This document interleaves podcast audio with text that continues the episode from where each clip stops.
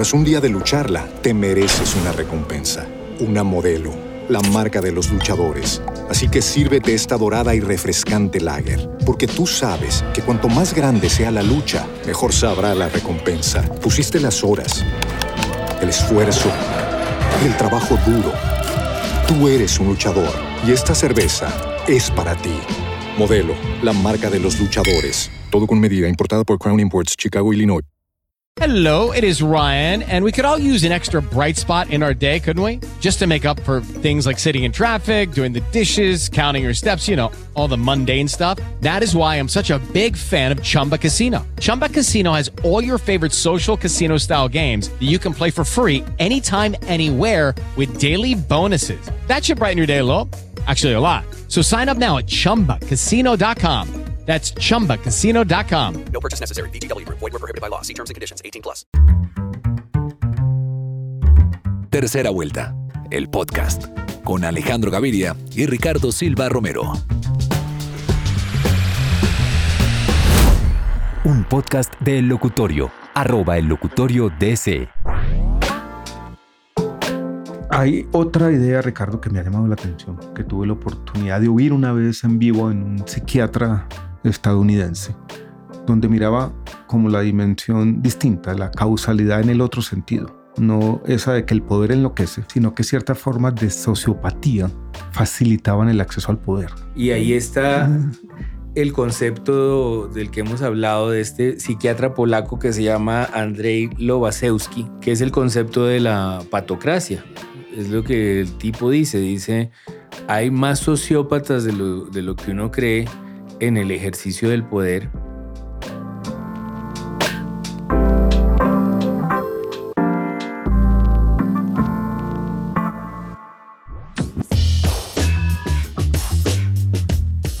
Hola Ricardo. Hola Alejandro. Antes de entrar en materia, quisiera preguntarte una cosa de tu relación con libros y columnas. ¿A cuáles les tienes más cariño? ¿A las que tuvieron más éxito o a las menos leídas, despreciadas y rechazadas por el mundo? Es, una gran pregunta y creo que hay muchas columnas que yo he pensado esta me quedó muy buena y a nadie le importa. Eso me ha pasado mucho. Y libros que he sentido que quedaron exactamente como yo quería y son los que menos lectores tienen. Entonces, no sé si instintivamente los protejo y los defiendo e insisto en ellos, en los libros, y también recuerdo esas columnas más que las otras. Yo cuando escribía artículos académicos sentía lo mismo, que había dos o tres artículos que quería y que no, no habían tenido éxito. No nada. Sentía que habían quedado mejores, las ideas habían quedado mejor expresadas. Y hay esa suerte de azar, que es interesante porque uno no sabe que va a tener éxito. Es difícil anticipar a pesar de practicar un oficio por mucho tiempo, escribir artículos académicos o columnas o libros. Sí. Siempre hay un misterio de que tiene Lo agarra uno por éxito no. sorpresa. Uno entiende, muchas veces incluso uno sale con una columna insegura, eh, bueno, está inseguro de alguna columna, y, y de pronto tiene un montón de lectores y le, le vuelve a llegar a uno como un boomerang. Eh, sí, ese éxito y, y todo el mundo lo celebra a uno. Y bueno, es una cosa que uno le da un poquito incluso de vergüenza porque sentía que, que lo iban a descubrir, que iban a descubrir que esa columna estaba mala y no. Y la psicología humana es así, uno cuando es autocrítico y sabe que no está muy buena, pero todo el mundo comienza a alabarla y dice, bueno, Pues sí, pronto está, está, buena. está como buena. Sí, sí, uno como que va eh, sumándose a, a- a lo que pase. Empiezo con todo esto, Ricardo, porque una de tus columnas más exitosas, de la que hemos hablado en este podcast varias veces, tiene que ver con una idea, la idea de la psiquiatría general de la nación. Cierto, cierto. ¿Escrita cuándo? Es, ¿O esa idea nació esa idea está en la compilación por los 10 años de la columna del tiempo.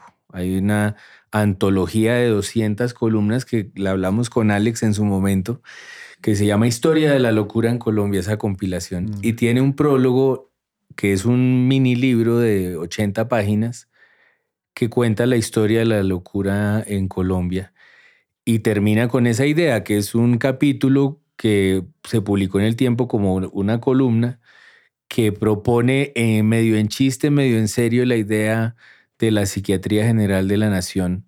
En ese momento medio en chiste, medio en serio, pero hoy en día me parece que, no tiene nada de chistoso, que es más bien urgente. Y esa historia de la locura en Colombia está escribiendo un nuevo capítulo por estos días. Está cada vez más fuerte. Y antes de entrar en este presente delirante colombiano, quisiera hablar un poco de las patologías del poder, que es un tema que siempre me ha interesado. Es muy interesante, sí. De las diversas formas, a veces contradictorias, en las cuales el poder enloquece.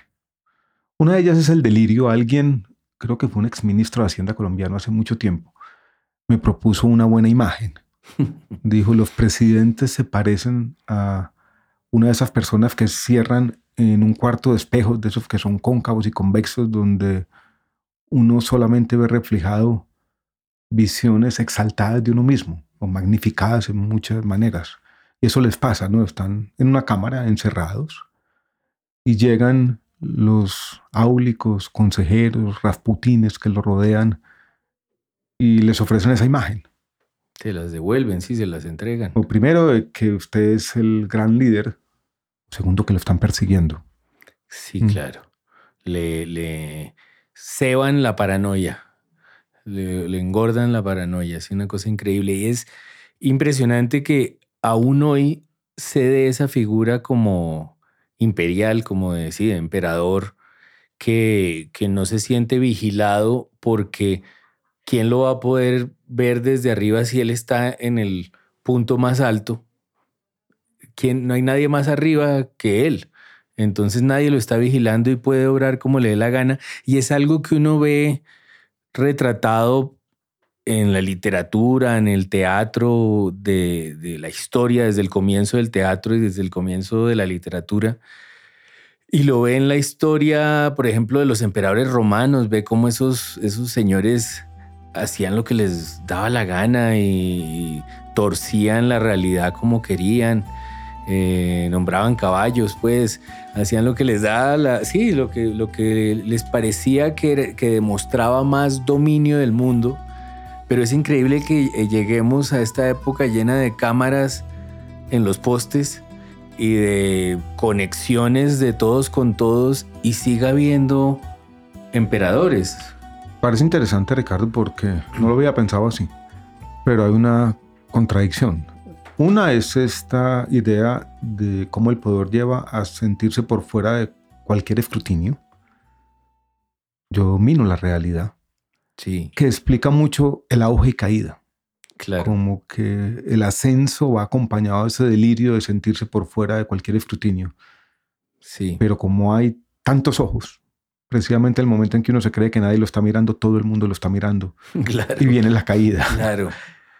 Pero eso de alguna manera es contradictorio con la otra idea que también acompaña el poder, que es la paranoia. O todo el mundo me está persiguiendo. Todo el mundo me está persiguiendo. Y sobre todo la idealización del enemigo. Sí, la fabricación y la, el no, agrandamiento. Sí, cree que hay un enemigo eh, superpoderoso, completamente perverso. Sí. Que controla todo. Sí. Entonces, coinciden esas dos cosas que parecen contradictorias. Creerse por encima del mundo, de las leyes mundanas o humanas o lo que fuera, pero al mismo tiempo temerle a este enemigo que en parte es una fabricación. Claro, es como si, como si la única manera de, de existir fuera fabricar un villano, un villano muy peligroso y muy tan grande como se siente uno tan peligroso y tan fuerte como se siente uno. Tiene que ver mucho, quizás eh, el trastorno allí sea más la megalomanía que otra cosa, que la megalomanía casi que prefiere no encantar a los otros, sino que hacerles temer. El megalómano necesita enemigos porque necesita un pulso a muerte. Y, y yo creo que hoy en día, pues sí que hay megalómanos por todas partes porque las redes eh, simulan la importancia de cada quien, engañan y hacen creer a, todos, nos hacen creer a todos que, que hay un mundo que gira alrededor de nosotros.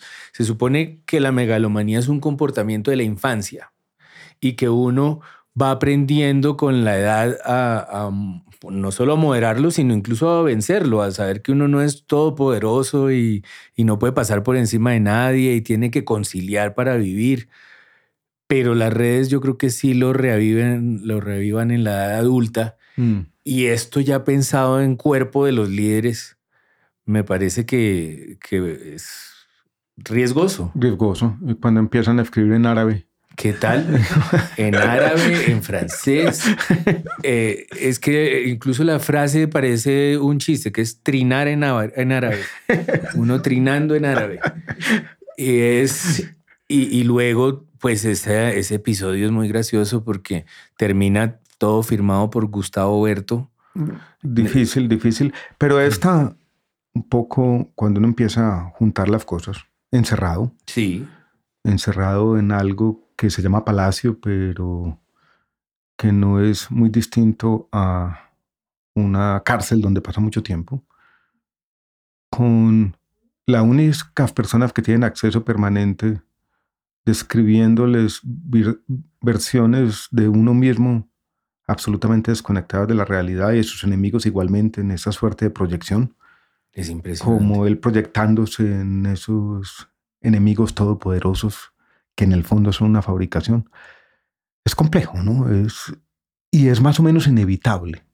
Sí, yo porque si todos tendemos a, a fabricarnos un mundo en el mundo, como una realidad propia y una idea propia de lo que somos, ¿cómo será una persona a la que le están diciendo todo el día quién es y cómo es de maravilloso y cómo todo el que lo critique realmente eh, es perverso y un perseguidor. Exacto. Y antes, por lo menos un presidente a las 7 de la noche prendía el noticiero y encontraba una visión compartida de lo que eran los hechos del mundo. Claro. Ahora, en una pequeña pantalla. En el teléfono. Eh, mira simplemente lo que quiere ver, lo que un algoritmo le entrega. Lo que, sí, lo que el algoritmo le refuerza. Y él cree que está mirando el mundo, pero en el fondo se está mirando en otro espejo. Claro que le está ofreciendo otra realidad distorsionada. Claro. Y es difícil no enloquecerse. Totalmente. Yo me acuerdo eh, que en la inmortalidad, en la novela Kundera, hay toda una discusión sobre cómo un neologismo que inventan allí, que es la imagología, está derrotando a la ideología. Y es como los políticos están sirviéndole tanto a sus propios personajes que terminan devorándoselos. Sus personajes terminan devorándoselos, terminan convirtiéndose en su disfraz, en su máscara, en, en lo que sus asesores, sus circunstancias, eh, sus repetidas campañas lo fueron convenciendo de ser, incluso sus gobiernos los convencen de ser.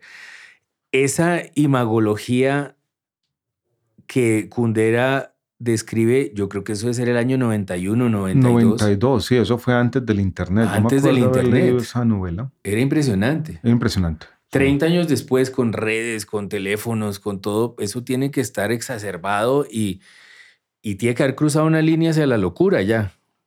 Yo creo que la ha cruzado. La ha cruzado. Y en el fondo, esa locura que asociamos con el poder también ha contagiado a la sociedad. Y yo creo que hay un mecanismo de refuerzo mutuo. Sí. La locura del poder contagia la locura de la sociedad y viceversa. Y en eso estamos, en esta época que a mí me ha gustado llamar desde hace un tiempo una época de locura. Es interesante. a mí me parece impresionante la coherencia de los libros que has hecho sobre ese tema, incluso el Desvaig, el la explosión controlada, eh, lo de, lo de el de Aldous Huxley, tiene que ver con, también con, la locura. Sí, es como el tema principal de estos libros, como esa denuncia de la locura. Sí, de que lo que antes llamábamos modernidad, como habitar un nuevo mundo, sobre todo este mundo de ahora, de esta tercera década problemática del siglo XXI, parece tener muchos elementos de, de una locura, ¿no? sí, de un delirio, una como alucinante todo. Hay otra idea, Ricardo, que me ha llamado la atención, que tuve la oportunidad de oír una vez en vivo en un psiquiatra estadounidense, donde miraba como la dimensión distinta, la causalidad en el otro sentido. No esa de que el poder enloquece, Sí. sino que ciertas formas de sociopatía facilitaban el acceso al poder. Eso me parece súper interesante. O sea, que no eran los las personas más sanas que habitaban el mundo, con, no con esa versión alargada de la niñez, Sí. sino como adultos. Y la adultez yo creo que necesita cierto escepticismo. Sí. Y eso que llamamos sabiduría tiene que tener algo de importaculismo. Sí. Pero estas dos características no facilitan el acceso al poder. No. El importaculismo y la sabiduría y, la distancia y el humor. Y el humor no. Dificultan. Y, y la práctica repetida de la ironía, No. Lo que hemos llamado en otros episodios la comedia, Sí. No, que es la no, compasión, que eso usted lo ha aprendido, Ricardo. Claro. Pero entonces, ese círculo vicioso es como complicado, ¿no? Claro. O sea, el poder enloquece, pero son los locos los que llegan al poder. Sí, y ahí está el concepto del que hemos hablado de este psiquiatra polaco que se llama Andrei Lobachewski, que es el concepto de la patocracia. Es lo que el tipo dice. Dice, hay más sociópatas de lo, de lo que uno cree en el ejercicio del poder. La patocracia significa de alguna manera el gobierno de la locura, el gobierno de la ansiedad, el gobierno de lo patológico. Eh, y, es una suma entre la sociedad y, y sus líderes. Es un ir y venir, un vaivén de una locura a la otra, de un delirio al otro. Eh, y hay una cosa interesante en lo que dice el tipo, que es cómo los sociópatas van transmitiendo la idea por su propio trastorno de que la injusticia social no es tan grave, de que no importan tanto los otros. Un sociópata pues no tiene culpas ni, ni quiere complacer a nadie que no sea pues él mismo. Y eso sí se está viendo en, en varias elecciones, gente que, que transmite la idea de que, hombre, hay que cortar eh, gastos y hacer eh, eh, gobiernos pues que sirvan a, que sean como puentes entre la gente que hace negocios, más o menos. Increíble eso, porque lo más paradójico es que se, haga- se hagan elegir Que se y sigan eso. manteniendo ese liderazgo cuando es todo lo contrario de lo que necesita una, una sociedad. una sí. sociedad como la que tenemos, desigual y demás. Hay algo que yo leí alguna vez hace muchos años y yo no sabía muy bien. Richard Nixon tuvo una grabadora durante casi todo su gobierno. O sea, todas las conversaciones, todo. todo fue grabado, todo estuvo grabado por una suerte de paranoia también. Sí, claro. But the fellow is, uh, it's, he's on the sauce, isn't that it? Well, I, I'm afraid that's right, Mr. Or is he crazy? I mean, Well, he's, he's either drinking too much or he's taking some pills that uh, yeah. that are uh, upsetting him mentally. Uh, Yeah. Last Thursday, when we were getting the program for this week, Yeah. he was mumbling. He was uh, almost incoherent. It was very embarrassing to Carl and to Yeah. everybody who was on the floor. I'm afraid uh, that we'd better not. I was planning to have a meeting at 7 o'clock tomorrow night of the Big Five, but Right. how the hell can I tell him? That's, of course, that's only two hours before, though. He can't do much damage. No, he'd probably go out and screw off on that. Y uno ve las conversaciones y muchas de ellas son una forma de delirio, de locura, de persecución, Todo es de paranoico. sociopatía, Sí. de indiferencia, en- sobre todo indiferencia que tiene que ver con no importarle el sufrimiento humano. Y hablando de uno de los libros, recuerdo que hubo una reunión cuando se cumplieron años de un tipo que jugó algún papel en el siglo XX, Albert Hoffman, Sí, descubridor del LSD. claro. Y decía alguno de ellos, para recuperar la razón, esto es para recuperar la empatía y cierta compasión y cierta preocupación por los otros, tendríamos que meternos, colarnos a una reunión de gabinete y sin que este tipo se diera cuenta, entregarle un poquito del LSD y así el- salvaríamos el el, mundo. Es recobrar la locura con una sustancia psicodélica y romper esa patocracia. Esa Me parece como interesante. Claro, para la solidaridad y la compasión y la comunidad, el sentido de comunidad. El sentido de que uno hace parte de algo que lo trasciende, de todas las conexiones Claro. e incluso la complejidad del poder, la gran facilidad de hacer daño, la mucho mayor dificultad de hacer el bien. Claro. pero intentaron entonces una psiquiatría general de la nación. O por lo Claro, menos se la eh, imaginaron. especularon. Sí, era interesante, era una buena idea. Sí, no sé si lograremos salvar el mundo de esa manera. Los, las grabaciones de Nixon me quedé pensando en eso porque son aterradoras. Oír al tipo siempre atrincherado diciendo nos quieren tumbar y tenemos que defendernos y quién fue el que dejó filtrar esto y eh, hay unas vaciadas terribles a, a Kissinger. Eh, y, y- y lo digo porque hace poco me vi un documental sobre los cassettes. Los cassettes de Nixon Tapes. Es Sí. impresionante. Y también vi que la película de Spielberg sobre el Washington Post, el de las filtraciones de Vietnam, la película sobre las filtraciones de los papeles, creo que el tipo se llamaba Ellsberg, Daniel Ellsberg, no, no estoy seguro si ese es el apellido, pero él, el tipo filtró unos papeles en los que se demostraba que todos los gobernantes gringos, desde la, después de la Segunda Guerra en adelante, desde el cincuenta y tantos, tenían claro que Vietnam era una guerra perdida. Todos lo sabían. Y bueno, este señor filtró los documentos en los que queda claro que Kennedy, Johnson, Nixon, todos sabían que esa era una guerra perdida. Y, esa es la película, es como entre el New York Times y el Washington Post revelan esos documentos, cómo Nixon los trata de censurar, pero lo que, a lo que iba es que uno escucha la verdadera voz de Nixon cada tanto en la película y, ah, hay un- planos de un supuesto Nixon ahí hablando en la Casa Blanca, pero uno oye el verdadero Nixon diciendo unas barbaridades que uno le queda claro que hay, ese señor estaba fuera de sí.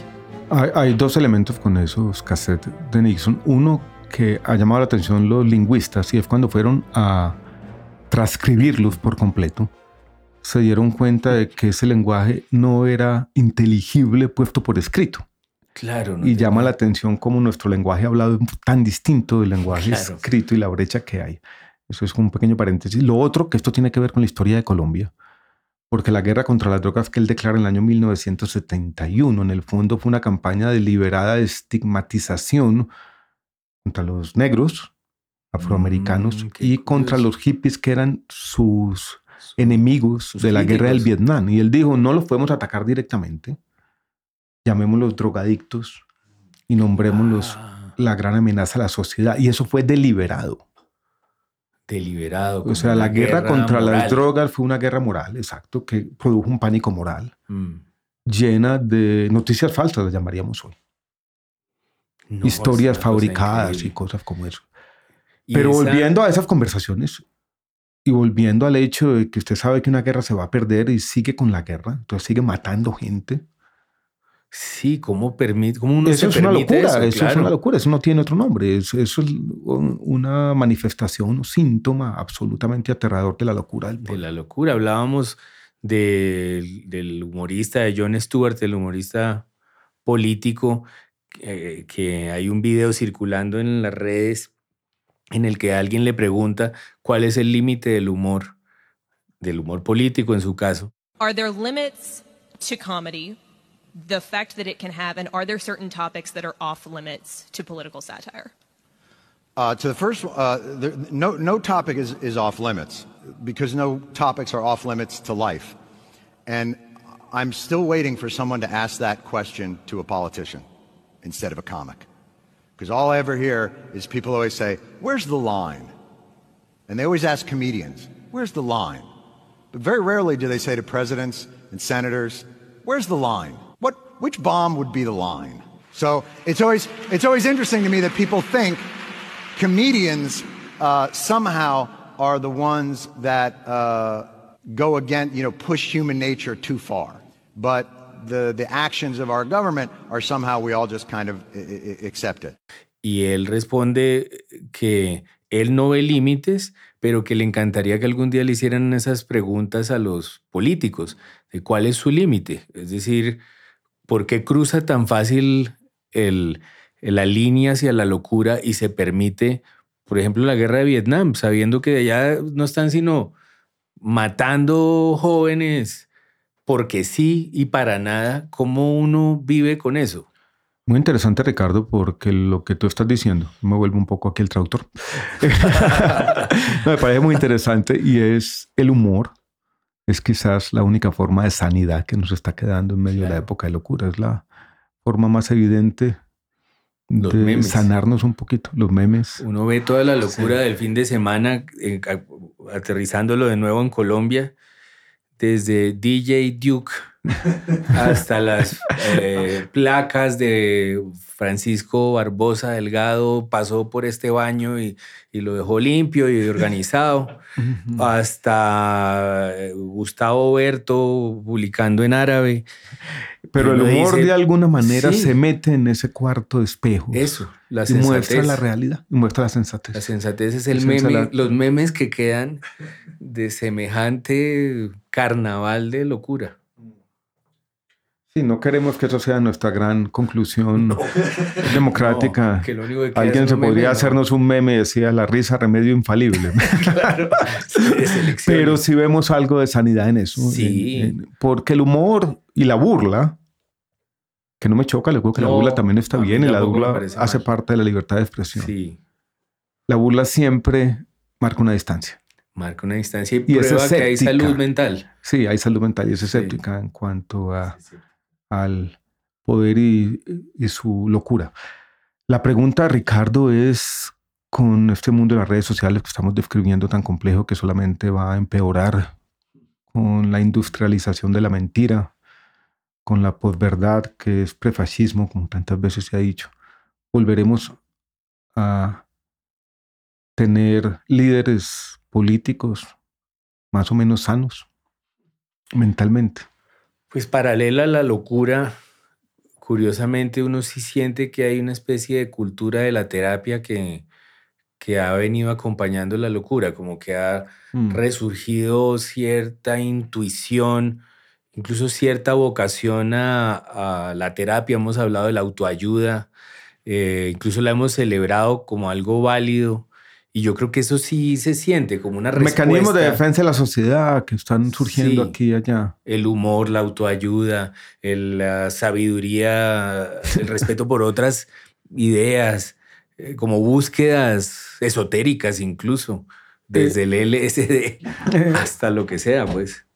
Yo he tenido, porque pues, no me puedo sustraer completamente de, de esta conversación sobre la locura y el poder, porque pues, yo fui precandidato presidencial y de alguna manera busqué el poder y lo hice desde el escepticismo liberal, podríamos decirlo Sí, de esa fue manera. claro eso. que es quizás una posición facilista, alguien podría decirlo, porque no es suficiente el escepticismo liberal para la transformación de la sociedad, necesita algo más. Y necesita por lo menos avanzar un poquito hacia lo que algunos llaman el republicanismo, esto es la construcción de una ciudadanía democrática verdaderamente comprometida. Y necesita también cierto sentido crítico quizás más exacerbado sobre las injusticias y sobre ciertos poderes paralizantes. Hay que mezclarlo todo. Claro, es, es muy complicado. Pero cuando uno hace una radiografía de la democracia latinoamericana en este momento y los liderazgos que están surgiendo, eso me lleva a ser un poquito más pesimista. Eso. Esto de Bukele este fin de semana que parece delirante en algunas Delirante dimensiones. en el muro de Mm. los lamentos sollozando.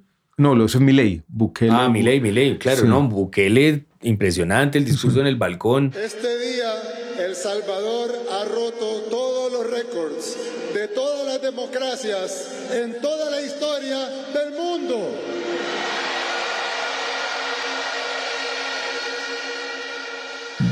Eh, casi que presumiendo de- del fin de una democracia, me pareció. Diciendo que él está inventando un sistema distinto. Sí. Ya sabemos que no.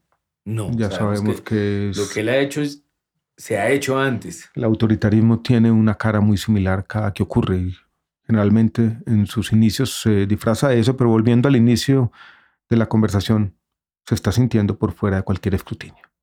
Hmm, Sí, Y yo No cuando vi encima. ese discurso que vi un fragmento en una red social, yo también. dije es el comienzo de la caída. Sí, sí, porque no hay nada por encima de él en este momento.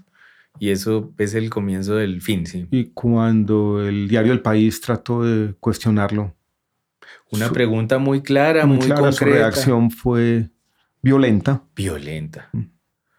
Violenta, muy violento, como le dirige parte del discurso al país y al periodista. En todo caso, Ricardo, en este mundo de emprendimientos y demás, eh, con la Psiquiatría General de la Nación tenemos una buena idea por ahí para Ese es nuestro camino. seguir Podemos promoviendo. montar esa empresa, sí. bueno, eh, terapistas eh, voluntarios. Sí, unidos. Bueno, abrazo, Ricardo. Un abrazo. Elige siempre un buen rato. Elige siempre una buena conversación. Tercera vuelta, el podcast.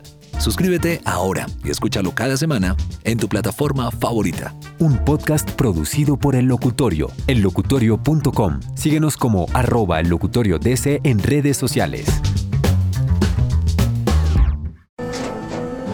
Tras un día de lucharla, te mereces una recompensa, una modelo, la marca de los luchadores. Así que sírvete esta dorada y refrescante lager, porque tú sabes que cuanto más grande sea la lucha, mejor sabrá la recompensa. Pusiste las horas, el esfuerzo, el trabajo duro. Tú eres un luchador y esta cerveza es para ti. Modelo, la marca de los luchadores. Todo con medida, importada por Crown Imports, Chicago, Illinois. With Lucky Land slots, you can get lucky just about anywhere. This is your captain speaking. Uh, we've got clear runway and the weather's fine, but we're just going to circle up here a while and uh, get lucky. No, no, nothing like that. It's just these cash prizes add up quick. So I suggest you sit back, keep your tray table upright, and start getting lucky. Play for free at LuckyLandSlots.com. Are you feeling lucky? No purchase necessary. Void where prohibited by law. 18 plus terms and conditions apply. See website for details.